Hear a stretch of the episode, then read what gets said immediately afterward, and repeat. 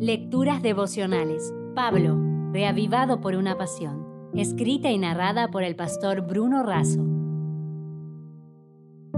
Hoy, 8 de febrero. Un juicio justo. En Romanos capítulo 2, versículo 2 podemos leer. Pero sabemos que el juicio de Dios contra los que practican tales cosas es según la verdad. Cierta vez en una ciudad estábamos pasando frente al Ministerio de Justicia y escuché que se referían a ese edificio público como el Ministerio de Injusticia. Esto es algo natural que suele suceder en el imaginario colectivo.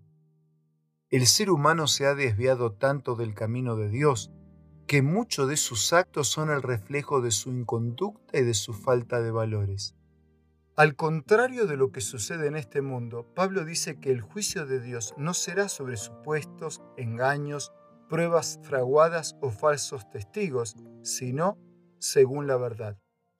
El juicio de Dios es universal, es para todos y a la vez es para cada uno, sea judío o gentil, creyente o ateo.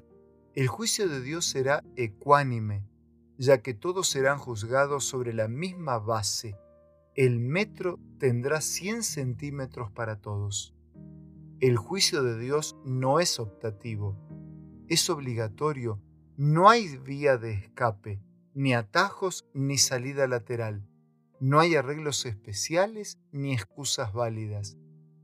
El juicio de Dios tendrá en cuenta el conocimiento de la voluntad de Dios adquirido por las personas como así también las oportunidades ofrecidas y aprovechadas de conocer y practicar el mensaje de Dios. El juicio es inevitable, pero el amor de Dios es incomparable. Él nos ha creado su imagen con libre albedrío, es decir, con la capacidad de elegir. Es en el mal uso de la libertad, al separarnos de Dios, que creamos este mundo de pecado y sus consecuencias. El Señor no vino para condenar, sino para salvar. Cuando gritaban a otros salvó, a sí mismo no puede salvarse, estaban gritando una verdad. No vino a salvarse, vino a salvarnos. El juicio pondrá en evidencia que los actos de la vida han mostrado la aceptación del plan de Dios, de su amor, de su sacrificio ya que ninguna condenación hay para los que descansan en Jesús. Escuchemos el fuerte llamado del Señor. Reflexionemos y actuemos a partir de las palabras de Elena de Huay. ¿Qué diré para despertar al pueblo remanente de Dios? Me fue mostrado que nos esperan escenas espantosas Satanás y sus ángeles oponen todas sus potestades al pueblo de Dios.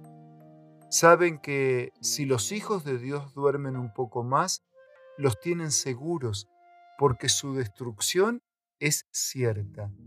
Insto a todos los que profesan el nombre de Cristo a que se examinen y hagan una plena y cabal confesión de todos sus yerros para que vayan delante de ellos al juicio y el ángel registrador escriba el perdón frente a sus nombres. Si desea obtener más materiales como este, ingrese a editorialaces.com.